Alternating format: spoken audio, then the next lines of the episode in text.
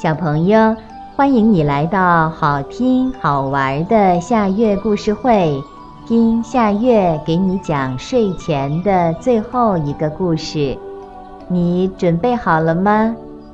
现在夏月故事会开始了。田螺姑娘。很久以前，在一个村子里，有一个孤儿。是好心的邻居们收养了他，才使他长大成人。小伙子长到二十多岁时，就在村边搭了两间茅屋，开始独立生活了。无论谁家遇到了困难，他都会热心地帮助他们。大家都夸小伙子是个勤劳善良的孩子。他每天早出晚归的。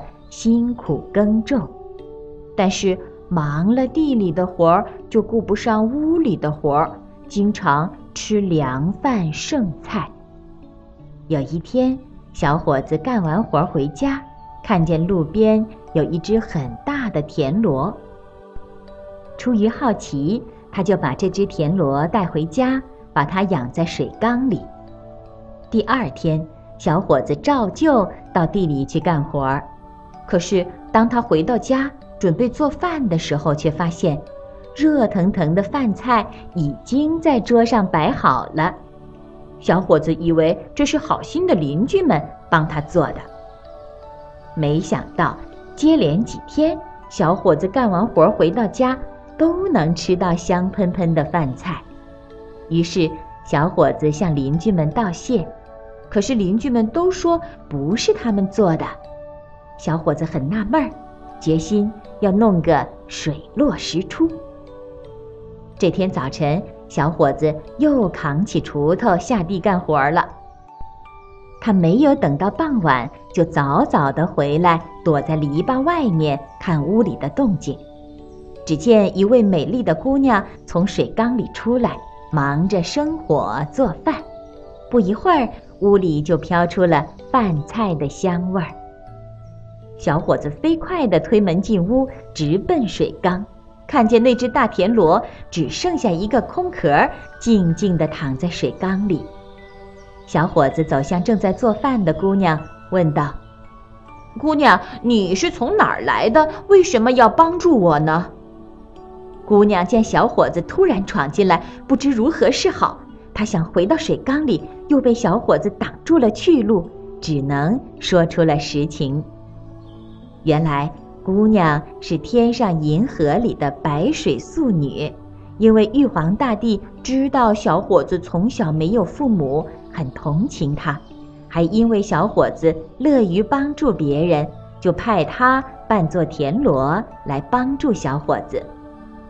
田螺姑娘说：“我本来想多帮助你几年，等你生活富裕了，娶了妻子以后再走。”可是你今天突然闯进来，知道了我的身份，我不能在人间待下去了。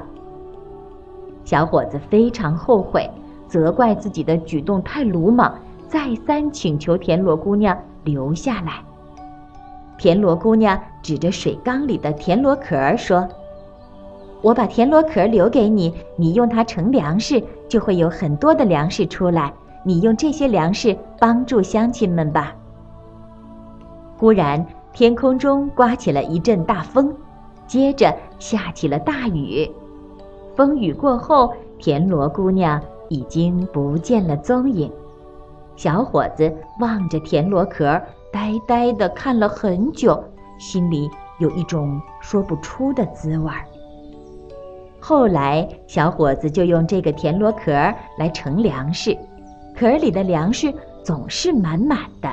家里的粮食越来越多，但小伙子仍然辛勤的劳动，还拿出很多的粮食送给乡亲们。受到帮助的乡亲们都十分感激田螺姑娘，大家建庙立祠来纪念这位乐于助人的田螺姑娘。小朋友，这个故事的名字是《田螺姑娘》。这也是今天的最后一个故事。现在到了该睡觉的时间，好好的睡一大觉，做个美梦。我们明天再见啦，晚安。